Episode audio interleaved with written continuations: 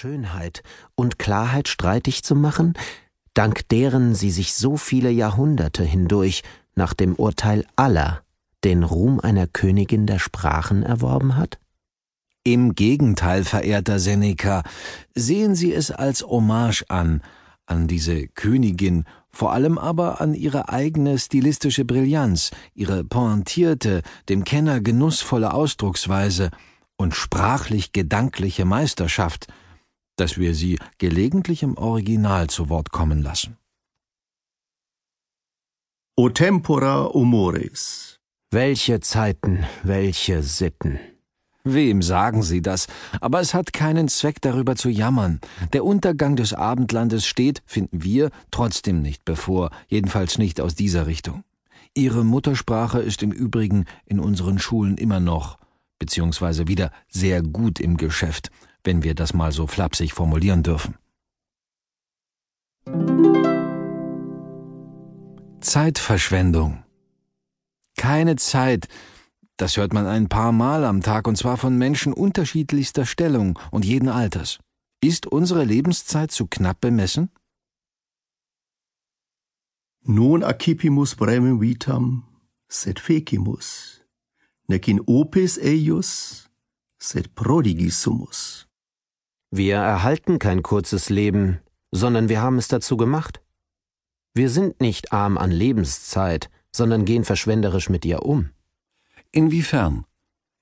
Ein Teil der Zeit wird uns entrissen, ein anderer uns heimlich entwendet, ein dritter verrinnt einfach.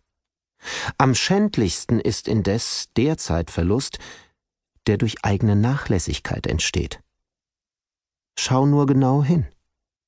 Der größte Teil des Lebens entgleitet uns mit schlechten Taten, ein großer Teil durch Nichtstun. Das ganze Leben damit, dass wir etwas anderes tun, als wir eigentlich tun sollten.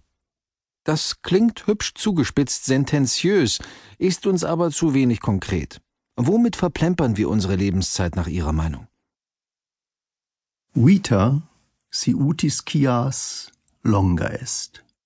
Wenn du dein Leben zu nutzen verstehst, ist es lang.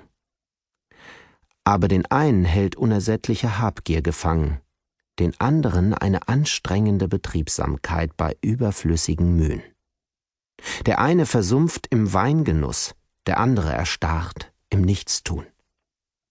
Den einen macht ständiger Ehrgeiz fertig, der ja vom Urteil anderer abhängt, den anderen führt rastlose Gier, Geschäfte zu machen, in der Hoffnung auf Profit durch Länder und Meere. Viele nehmen die Liebe zu fremder Schönheit und die Sorge um die eigene in Beschlag. Die meisten, die kein klares Ziel verfolgen, jagt eine unstete, unbeständige, sich selbst misstrauende Haltlosigkeit durch immer neue Pläne. Manchen passt nichts, worauf sie den Kurs ihres Lebens ausrichten könnten sondern das Schicksal packt sie in ihrer Schlaffheit und ihrem ständigen Gähnen. Könnte man sagen, es mangelt vielen am Zeitbewusstsein? Es ist nur ein kleiner Teil des Lebens, in dem wir bewusst leben. Die übrige Spanne ist ja nicht wirklich Leben, sondern einfach nur Zeit. Also eine Zeitverschwendung, die die meisten Menschen gar nicht wahrnehmen. Indem es aufgeschoben wird, läuft das Leben sozusagen durch. Alles andere ist fremdes Eigentum, nur die Zeit gehört uns. Die Natur hat uns in den Besitz dieser flüchtigen und schlüpfrigen Sache eingesetzt, aus dem uns jeder x-beliebige vertreibt. Wie kommt das? Mit der wertvollsten Sache von allem spielt man herum. Die Leute lassen sich täuschen, weil die Zeit ein unkörperliches Ding ist, weil sie uns nicht unter die Augen kommt und sie deshalb als überaus wohlfeil gilt. Ja, eigentlich hat sie fast überhaupt keinen Wert. Wie stellt sich für Sie das Verhältnis zwischen Lebenszeit und Tod dar? Wen kannst du mir zeigen, der der Zeit überhaupt einen bestimmten Wert beimisst? Der den einzelnen Tag zu schätzen weiß, der erkennt, dass er tagtäglich stirbt. In dem Punkte irren wir uns ja, dass wir den Tod vor uns sehen. Ein großer Teil von ihm ist schon vorbei.